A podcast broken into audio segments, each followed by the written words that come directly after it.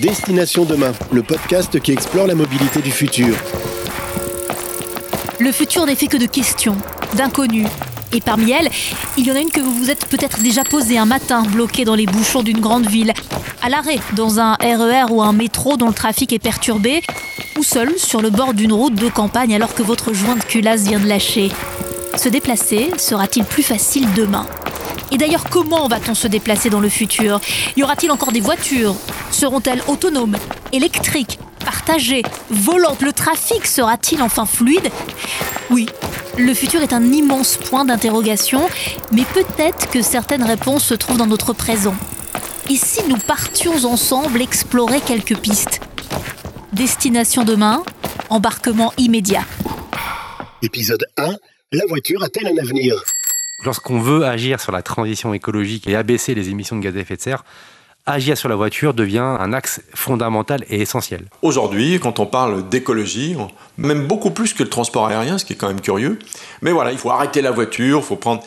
Eh ben c'est une mode et ça passera. Je défends une lecture très politique de l'objet automobile, c'est-à-dire euh, non pas nécessairement politisée, mais une lecture qui investisse l'espace public à la mesure de la place qui a été laissée à l'automobile. Ce que j'aime bien, moi, c'est le terme d'humanisme. Faire de la voiture un objet inscrit dans une perspective humaniste. Donc pas un objet qui soit dominant, mais qu'il faut utiliser à bon escient. Pour que les choses soient claires entre nous, j'ai d'abord une confession à vous faire. J'adore conduire. J'adore cette liberté-là. J'adore être seule ou en famille dans ma voiture. J'adore traverser des paysages en voiture. J'adore écouter de la musique et chanter en voiture. J'adore laisser mon esprit divaguer au gré des kilomètres en voiture. J'adore m'arrêter dans une station-service. J'adore écouter le 177, évidemment. Bref, j'adore être sur la route. J'étais sur la route toute la sainte journée. Je n'ai pas vu de doute en toi s'immiscer. Si, si, j'ai bien vu le doute en moi s'immiscer. Aujourd'hui, j'utilise les transports en commun dans ma mobilité quotidienne et mon vélo parfois pour les plus petits trajets. Mais quand il s'agit de partir en vacances ou en week-end, c'est en voiture et en voiture exclusivement que je déplace ma famille et sature l'atmosphère de particules. Sauf que ma mauvaise conscience me rattrape. Ne pourrais-je pas revoir ma mobilité? Ne serait-il pas temps d'améliorer mon propre bilan carbone? Je veux bien y réfléchir, mais il reste quand même un problème à régler. L'idée même de ne jamais plus tailler la route, au-delà de toute faisabilité pratique, me perturbe, voire même m'attriste. Me passer de ma voiture, non, je crois que je ne suis pas prête. Et j'ai l'impression que je ne suis pas la seule. Mais non, mais non. Comment expliquer un tel attachement collectif à cet objet-là? Est-ce grave, docteur? Mais non, mais non. Avant d'aller voir un médecin, c'est à l'ADEME que je commence à me rendre, l'Agence de l'environnement et de la maîtrise de l'énergie. J'ai pris rendez-vous avec Jérémy Almosny, chef du service transport et mobilité de l'ADEME. S'il ne peut sans doute pas me dire pourquoi les automobilistes ont tellement de mal à changer leurs habitudes, il va sans doute pouvoir commencer par m'éclairer sur l'impact de l'usage de la voiture dans le dérèglement climatique. C'est d'ailleurs ma première question, et voici sa réponse. Grosso modo, lorsqu'on regarde la demande de transport, elle n'a cessé d'augmenter ces 30 dernières années et principalement au profit de la voiture. Lorsqu'on comptabilise les émissions de gaz à effet de serre euh, en, France, 30% sont liées au transport et près de la moitié de ces émissions transport sont liées à l'usage de la voiture. Donc lorsqu'on veut agir sur la transition écologique et abaisser les émissions de gaz à effet de serre, agir sur la voiture devient un axe fondamental et essentiel. Et c'est toujours un marché en constante progression où on sent quand même que euh, l'achat de voitures, les kilomètres parcourus, etc., marque un, palier? Alors c'est sûr que là, l'analyse que l'on va faire, elle va être euh, quelque peu biaisé par rapport à la crise sanitaire et donc euh, on a pu constater plus qu'une érosion, hein, une baisse des ventes de, véhicules. En revanche, lorsqu'on regarde la taille du parc entre les années 90 et aujourd'hui, le parc n'a cessé d'évoluer. On est aujourd'hui sur près de 32 millions de véhicules particuliers qui euh, circulent euh, en, en France. Des véhicules qui, en plus de ça, ont aussi des caractéristiques qui changent, des caractéristiques en principe plutôt positifs. On s'électrifie, on est plus exigeant sur les émissions polluantes, et pourtant, on, voit des véhicules un peu plus gros qui euh, émettent un peu plus de, gaz à effet de serre en moyenne. Quoi. Donc on n'est pas du tout dans une maîtrise globale de la pollution liée à la voiture pour l'instant? Alors, on va dire que les freins technologiques n'existent pas parce qu'on sait tout faire. Les freins sont plutôt d'ordre comportemental. Qu'est-ce qui freine au changement? Est-ce que c'est le coût? Est-ce que c'est l'offre des constructeurs qui n'est pas suffisante? Est-ce que c'est euh, des freins qui sont aussi liés à, d'autres euh, aspects comme euh, la disponibilité des infrastructures pour charger son véhicule lorsqu'il s'agit d'un véhicule électrique ou tout simplement la disponibilité des offres constructeurs? Donc c'est vraiment tous ces aspects qu'il faut regarder. Moi, ce que je vois, c'est qu'il y a donc au moins 32 millions de voitures particulières en circulation en France. L'avenir de la voiture me semble donc assuré, à court terme au moins. Il ne va pas être simple de changer les habitudes d'autant de monde. Alors il y a bien sûr ces freins économiques et structurels évoqués par Jérémy Almosny. Mais ce qui m'intéresse surtout, ce sont les freins psychologiques. Si nous sommes tellement nombreux à être attachés à notre voiture, alors que nous sommes conscients de son impact écologique, c'est bien peut-être parce qu'elle fait partie de nous, de notre société. C'est un des sujets de recherche de Mathieu Flonneau, historien et maître de conférences à l'école de droit de la Sorbonne. Il parle même de civilisation automobile.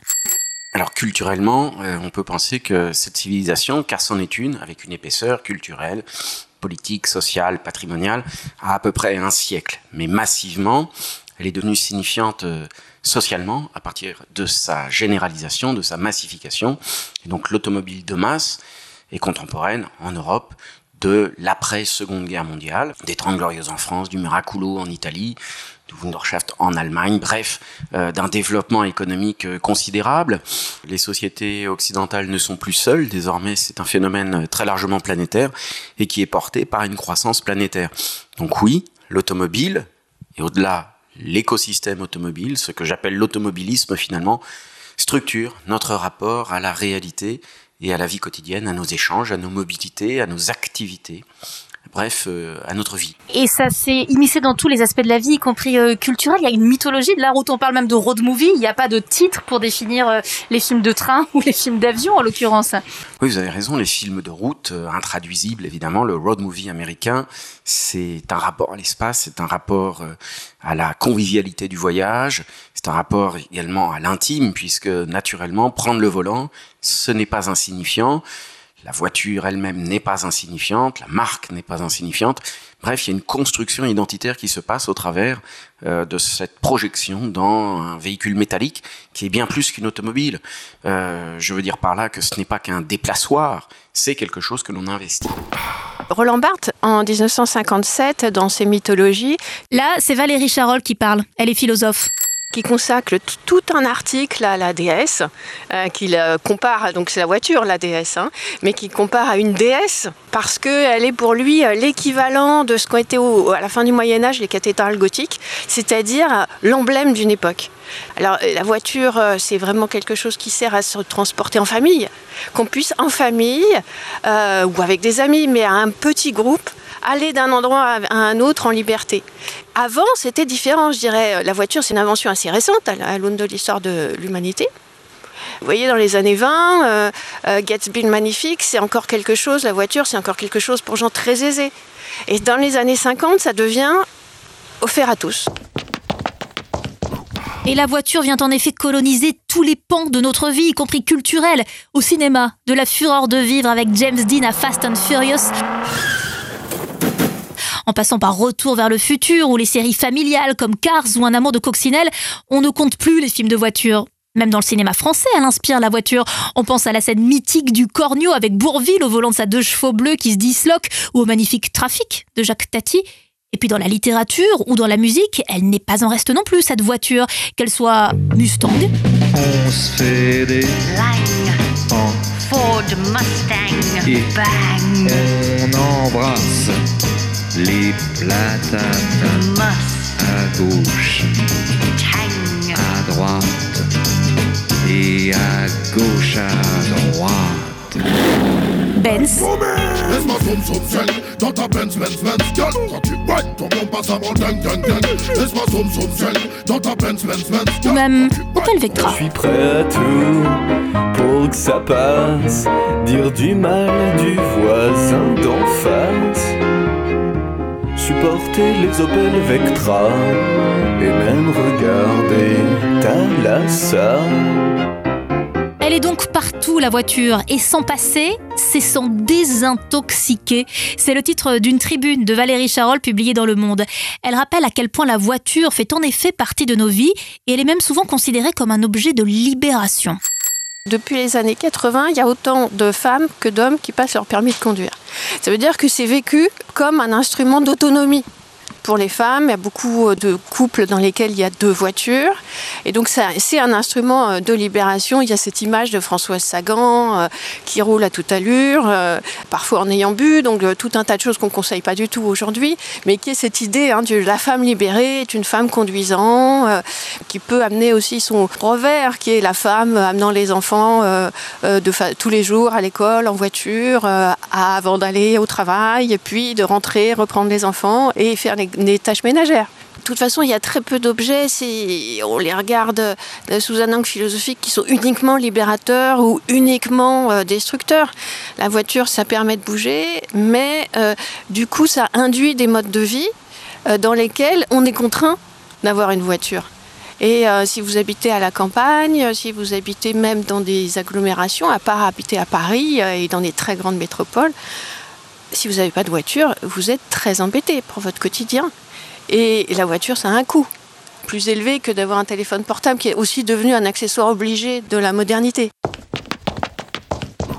Allons bon, la voiture serait en train de se retourner contre nous, de nous aliéner après nous avoir libérés, notamment parce qu'elle a façonné tout l'espace public. Ça mérite que l'on s'étende sur cette question et nous y reviendrons. Avant cela, un dernier témoignage pour illustrer la façon dont la voiture s'est immiscée dans nos vies. Catherine Espinas est psychosociologue. Elle est l'auteur de nombreuses études sur la mobilité des seniors et elle interroge leur attachement à la voiture qu'ils nous ont sans doute laissé en héritage. Elle nous répond par téléphone, ce qui explique ce son un peu particulier. Pour les seniors, la voiture a été un objet extraordinaire qui a eu une place fondamentale dans leur vie tout au long de leur vie. Ils ont eu souvent, les seniors ont eu souvent des dizaines de voitures au cours de leur vie. Ils sont très attachés encore à certains modèles. ils ont un attachement affectif à la voiture qui représente la liberté, l'autonomie. Passer son permis de conduire, c'était rentrer dans l'âge adulte. Même pour les femmes, il y avait une dimension d'émancipation dans les années 70, presque de féminisme. Je voudrais, je voudrais dire aussi une chose, c'est quand même un objet, un habitacle dans lequel on a connu, les seniors ont connu leurs premiers émois amoureux, le nombre de baisers en voiture le nombre de caresses en voiture, dites-moi, on en parle peu. Mais je pense que pour les, générations des seniors, ça a été le cas. C'était un objet très investi. J'ai compris. Mon attachement à la voiture n'a rien de pathologique, me voilà rassurée. Au fond, je suis simplement une enfant du XXe siècle et je porte en moi tous les codes de mon époque. Et sans doute que nous sommes une grande majorité dans ce cas. D'ailleurs, la façon dont on investit la voiture s'est rappelée à nous ces derniers mois, douloureusement même. Rappelez-vous de la crise des Gilets jaunes. Crise qui a eu pour origine le rejet de la taxe carbone qui devait toucher les automobilistes et dans une moindre mesure aussi la limitation à 80 km/h sur les routes secondaires. Les acteurs de cette crise ont choisi pour symbole un accessoire de sécurité routière, le gilet jaune donc, et ils ont occupé les ronds-points. Bref, tous les oripeaux de la route ont été investis dans cette affaire. Et ce n'est pas anodin. Mathieu Flonneau avait été un des premiers à anticiper cette crise. Ostraciser les automobilistes, c'est carrément prendre le risque d'une partition sociale, dit-il. Je défends une lecture très politique de l'objet automobile, c'est-à-dire euh, non pas nécessairement politisée, mais une lecture qui investisse l'espace public à la mesure de la place qui a été laissée à l'automobile. Euh, les Gilets jaunes le rappellent assez violemment, c'est-à-dire que altérer et dégrader le rapport à la mobilité automobile éventuellement personnelle, eh bien cela ne se fait pas sans, dégâts politiques qui peuvent se retranscrire dans une désaffection euh, euh, vis-à-vis du vote, dans une inclinaison particulière à voter aux extrêmes, donc euh, des choses qui désespèrent un peu le pédagogue et, et l'universitaire. C'est-à-dire qu'on va trop vite euh, dans cette volonté de, vouloir penser une mobilité autrement? Enfin, comment on y analyse tout ça? Vous pointez effectivement quelque chose qui est très préoccupant, c'est-à-dire qu'à vouloir forcément archaïser euh, l'automobile traditionnelle, l'automobilisme traditionnel, éventuellement thermique, sans voir qu'éventuellement les marques font énormément d'efforts pour réfléchir et surtout agir pour la diminution des taux de CO2 et la diminution des polluants. Bref, vouloir archaïser à tout prix l'automobile, c'est s'autoriser d'autres dérégulations. Et je dirais que l'espace public, l'espace urbain en est la claire démonstration. Je ne crois pas qu'on ait beaucoup gagné en convivialité urbaine, qu'on ait beaucoup gagné en régulation avec euh, le développement de modes de transport hyper personnels, hyper individualistes, et qui finalement ne laissent pas au commun, que l'on pensait pourtant euh, retrouver, eh bien, euh, beaucoup de place, en tout cas pas la place euh, que l'on souhaitait leur donner véritablement. Et on peut l'envisager, ça serait vraiment une pacification de l'espace public. Je crois que par endroits, on assiste vraiment même à l'inverse. Alors quoi? Nous sommes dans une impasse? Le statu quo est la seule option Vous êtes dans un cul-de-sac, faites demi-tour. Il serait peut-être temps d'aller échanger avec les principaux intéressés, en l'occurrence les automobilistes. Je suis donc allé voir Yves Cara, que je connais bien par ailleurs. En tant que porte-parole de l'Automobile Club Association, il intervient chaque été sur l'antenne du 177 pour faire gagner des cadeaux aux auditeurs qui répondent correctement à un quiz sécurité routière. Je lui ai très simplement posé ma question de départ. La voiture a-t-elle un avenir? On a 1 100 000 km de route et d'autoroutes, bien évidemment. Euh, donc 20% de tout le parc routier européen, c'est colossal. Voilà, chaque ferme est reliée à une route. Donc ces routes-là, un vrai patrimoine, un vrai réseau social, le premier, hein, bien avant euh, tout ce qui est numérique, on le gardera, on l'aura toujours. C'est en ça que je dis que la voiture aura pas sa revanche, mais voilà, aujourd'hui c'est la tête de Turc. Vous savez, dans des classes, vous avez des têtes de Turc. Aujourd'hui, quand on parle d'écologie, même beaucoup plus que le transport aérien, ce qui est quand même curieux, mais voilà, il faut arrêter la voiture, il faut prendre...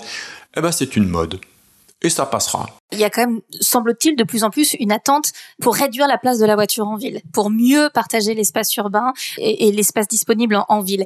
Est-ce que du côté de l'automobile club, justement, on a aussi une, doctrine qui a un peu évolué par rapport à ça, que le tout voiture, qui a été euh, la doctrine dans les années 70, 80 dans les espaces urbains, vous aussi, vous dites aujourd'hui, évidemment que c'était une hérésie pas une hérésie, c'était euh, le sens de l'histoire. Faut jamais juger l'histoire euh, avec les, les, principes et, les, vérités du moment. Faut jamais, faut jamais la juger. Donc euh, ça a été d'ailleurs les, les 30 glorieuses aussi de l'automobile.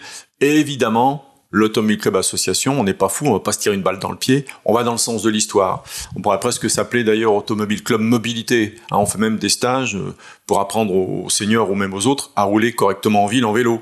Donc oui, on va dans le sens de l'histoire. Sur notre site internet, on vend même des, des accessoires pour vélo, vous voyez, on est Automobile Club pourtant. Donc c'est évident, faire un Paris-Lyon en voiture quand on est tout seul, et qu'à l'arrivée, on a juste besoin d'aller à deux rendez-vous, c'est une hérésie. On prend, le, TGV, il n'y a pas photo, évidemment. Mais si on a des grosses valises, si on est euh, représentant, si on a du matériel, bah faut y aller en voiture. Voilà, il faut adapter le moyen de transport à l'usage que l'on a. Donc c'est une évidence. Et l'Automobile Club est totalement dans cet esprit. Un peu moins de voitures, un peu mieux de voitures. C'est vraiment une phrase que j'aime beaucoup. Et puis moi, on, on a créé un site de covoiturage. Donc c'est génial. L'autopartage en ville, ça c'est vachement bien et ça doit se développer et c'est aussi une des pistes. Mais on doit pouvoir avoir une voiture quand on en a besoin. Tiens donc, voici donc quand même la preuve flagrante qu'un changement est en train de s'opérer. Même l'Automobile Club Association prône à sa manière le vélo en ville. La question du tout voiture, de l'autosolisme en milieu urbain est en passe d'être réglée, me semble-t-il. Mais réapparaît aussitôt le risque de partition sociale évoqué tout à l'heure par Mathieu Flonneau. Se passer à l'avenir de sa voiture va-t-il être un luxe réservé à une population urbaine et pour schématiser bobo? Les ruraux vont-ils être au contraire exclus de la possibilité de repenser la mobilité automobile? C'est en effet un danger que pointe également Valérie Charol. Si vous regardez Paris, on est à Paris là. Les gens sont massivement désintoxiqués de la voiture depuis au moins euh, 10 ou 15 ans. Avoir une voiture à Paris, c'est un coût énorme pour un avantage ridicule. Donc à Paris, si vous voulez, la distinction, vous savez, le Bourdieu, le sociologue, qui dit comment les classes se distinguent un peu euh, et montrent qu'elles sont euh, en avance. Euh, bah, c'est plutôt bien de ne pas avoir de voiture, de faire du vélo, de marcher à pied. Donc, il y a déjà des endroits où c'est comme ça. Mais si vous voulez, en habitant à la campagne, faire ce que font les Parisiens, vous êtes très embêtés. Parce que euh, toute la ville, toute la vie, pardon, est, conçue autour du fait que de la voiture individuelle. Et c'est là où il y a du travail. Euh, je pense qu'il y a dans des zones très rurales, ça va être très difficile parce qu'il y a effectivement besoin d'une voiture. Mais est-ce qu'il faut pour autant continuer à installer des centres commerciaux à l'extérieur des centres-villes de ces zones, des bourgs, de ces zones rurales Repenser l'espace des grandes métropoles, je pense que c'est en partie fait, mais de l'espace plus rural, euh, ça, ça me paraît vraiment important parce qu'on voit bien, quand vous retournez là où vous étiez enfant, vous voyez le centre-bourg quasi désert de commerce et euh, vous découvrez qu'il y a euh, deux kilomètres plus loin ben, une grand truc avec plein de, magasins et que c'est là que tout le monde va. Mais en, l'occurrence, il n'y a pas la place du café, enfin, c'est pas la même convivialité. Finalement, la mobilité et l'aménagement du territoire qui ont toujours été liés n'ont pas fini d'aller de pair. Repenser l'un, c'est remettre en cause l'autre et ce sera sans doute le plus grand défi des prochaines années. Durant la dernière campagne électorale municipale, l'idée de ville du quart d'heure a notamment surgi comme une façon de repenser l'espace public pour limiter les besoins de mobilité. Et si on va plus loin, mettre fin au tout automobile à toutes les échelles du territoire, c'est peut-être aussi une façon d'inventer un nouveau vivre ensemble. C'est la thèse de l'ADEME et de Jérémy Almosny. Pense-t-il qu'il existe un risque que les territoires ruraux soient exclus de cette révolution de la mobilité? J'ai envie de dire non, pas du tout. Au contraire, on a aujourd'hui une loi d'orientation de mobilité qui permet à ces communautés de communes de prendre la compétence mobilité. Nous, à l'ADEME, on accompagne des projets en territoire peu dense pour encourager de l'innovation euh, technologique, de l'innovation sociale, euh, organisationnelle, pour accompagner ces transformations au local. Et c'est bien dans ces territoires ruraux qu'on voit apparaître euh, du covoiturage solidaire, de l'autopartage à partir de véhicules communaux, qu'on voit apparaître de la logistique du dernier kilomètre pour apporter des médicaments aux personnes âgées par les commerçants locaux. Enfin, il s'opère des réseaux de solidarité, des innovations sociales et organisationnelles sur ces territoires. Et, je me dis que finalement, c'est peut-être là qu'on verra les plus belles innovations. On dit souvent les leapfrogs, les sauts de grenouille, où on aura peut-être des coups d'avance sur ces circuits courts, sur ces réseaux de solidarité qui vont s'installer durablement avec peut-être plus d'immobile demain, c'est-à-dire euh, le télétravail, qui est peut-être un moyen aussi de revitaliser ces centres, de refaire venir de l'activité et de réinventer peut-être ces quotidiens qui sont aujourd'hui vécus comme euh, difficiles ou, ou, subis, pour certains trajets en particulier, et qui peut-être demain seront euh, des leviers d'attractivité extrêmement importants. Prenons juste un exemple. Pendant le premier confinement, certaines petites municipalités ont organisé un service de récupération des courses en drive par le biais de véhicules communaux. Le service a été plébiscité et finalement prolongé, permettant d'optimiser ces trajets et leur bilan carbone. Ce sont en effet des sauts de grenouille, mais qui pourraient faire boule de neige. Ainsi, à ma question du jour, la voiture a-t-elle un avenir? Mes interlocuteurs semblent s'accorder sur une réponse. Oui, sans doute. Reste à savoir quel sera cet avenir. Et là, chacun a sa propre vision. Celle d'Yves Cara de l'Automobile Club Association.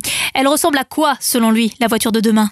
Elle sera de plus en plus euh, propre, de moins en moins euh, polluante, en tout cas dans les émissions.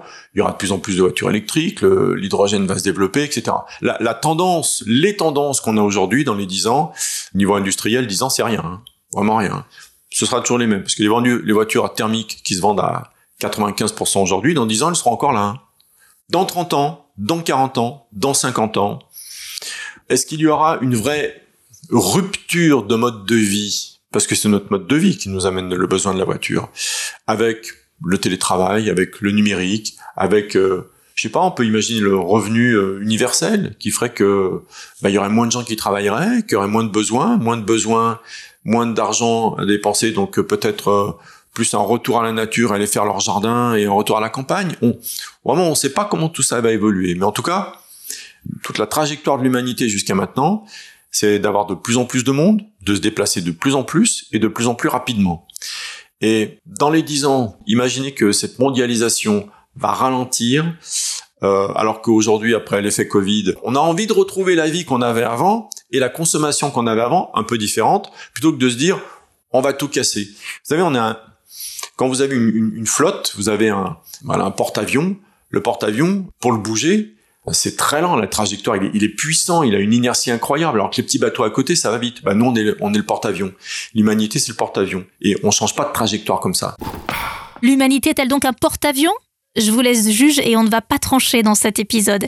Jérémy Almosny se veut lui plus pragmatique. Il n'exclut pas non plus l'avenir de la voiture. Mais en somme, il invite chacun d'entre nous à prendre sa part dans la transition énergétique. Et l'un des moyens qu'il nous donne pour y arriver, c'est de questionner chacun de nos déplacements automobiles, de qualifier notre besoin de mobilité à l'aide d'un triptyque. C'est en 1, est-ce que le déplacement, j'en ai besoin ou pas? Est-ce que je peux l'éviter?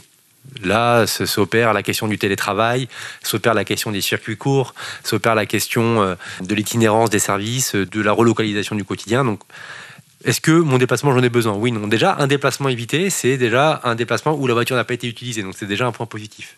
Ensuite, par rapport aux besoins que j'ai exprimés, quels sont les modes de déplacement que je peux utiliser? Est-ce que le vélo peut y répondre. Est-ce que le vélo plus le train peut y répondre? Est-ce que vélo plus train plus vélo euh, en libre service peut y répondre? Est-ce que j'ai des infrastructures qui me garantissent à la fois une facilité d'usage et un temps respectable pour parvenir à mon besoin de mobilité? Et dans certains cas de figure, effectivement, bah, on peut reconnaître le fait que ben, la voiture figure comme euh, la solution de, dernier recours. Donc nous, ce qu'on dit, c'est qu'il ne faut pas la condamner, la voiture, il faut qu'elle soit optimisée, optimisée dans son usage. Donc pourquoi pas partager via des services euh, d'autopartage euh, qui aujourd'hui se développent, euh, certes, à, un niveau assez faible, mais qui se développent dans les territoires moyennement denses, plutôt en zone périurbaine. Pourquoi pas avoir des taux de remplissage de véhicules un peu plus importants? Aujourd'hui, on est autour de 1,1, 1,2 passagers par véhicule. Bah, si on passe à 2 passagers par véhicule, on aura déjà fait reculer un peu le nombre de véhicules qui, circulent. Et puis en, en 3, comment le faire pour le décarboner? Résumons. La voiture électrique, la voiture à hydrogène, la voiture partagée, la voiture dans laquelle on covoiture, la voiture autonome, la voiture dont on n'a plus besoin, tout simplement, en ville notamment. L'avenir de la voiture passera par de multiples pistes que nous aurons l'occasion d'étudier dans le détail dans ce podcast. Ce qui est certain, c'est que dans les prochaines années, nous allons sans doute assister à un changement de paradigme. D'un point de vue philosophique, Valérie Charol le résume ainsi. Moi, je fais partie de ceux en philosophie qui pensent qu'on peut penser individuel et collectif ensemble et qu'il ne faut pas opposer l'individuel et le collectif et que l'individuel compte euh, qu'il faut pouvoir mener une vie libre.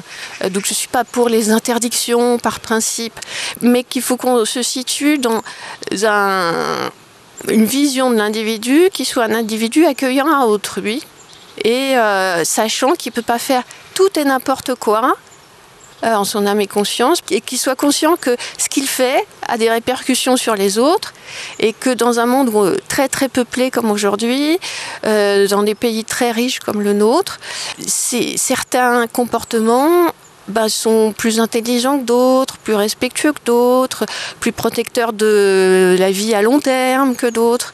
Ce que j'aime bien, moi, c'est le terme d'humanisme. Faire de la voiture un objet inscrit dans une perspective humaniste donc pas un objet qui soit dominant, mais qu'il faut utiliser à bon escient. La mobilité est un terrain d'innovation passionnant et nous ne sommes sans doute pas à la fin de nos surprises. Ce que je retiens en conclusion de ce premier épisode, c'est qu'il y a trop d'affect dans la voiture pour s'en débarrasser trop vite et son héritage va continuer de peser lourd dans nos besoins et nos envies de mobilité. À nous d'inventer le futur, d'explorer les pistes, de défricher c'est ce que nous ferons ensemble dans ce podcast. Rendez-vous très vite pour un nouvel épisode de Destination Demain.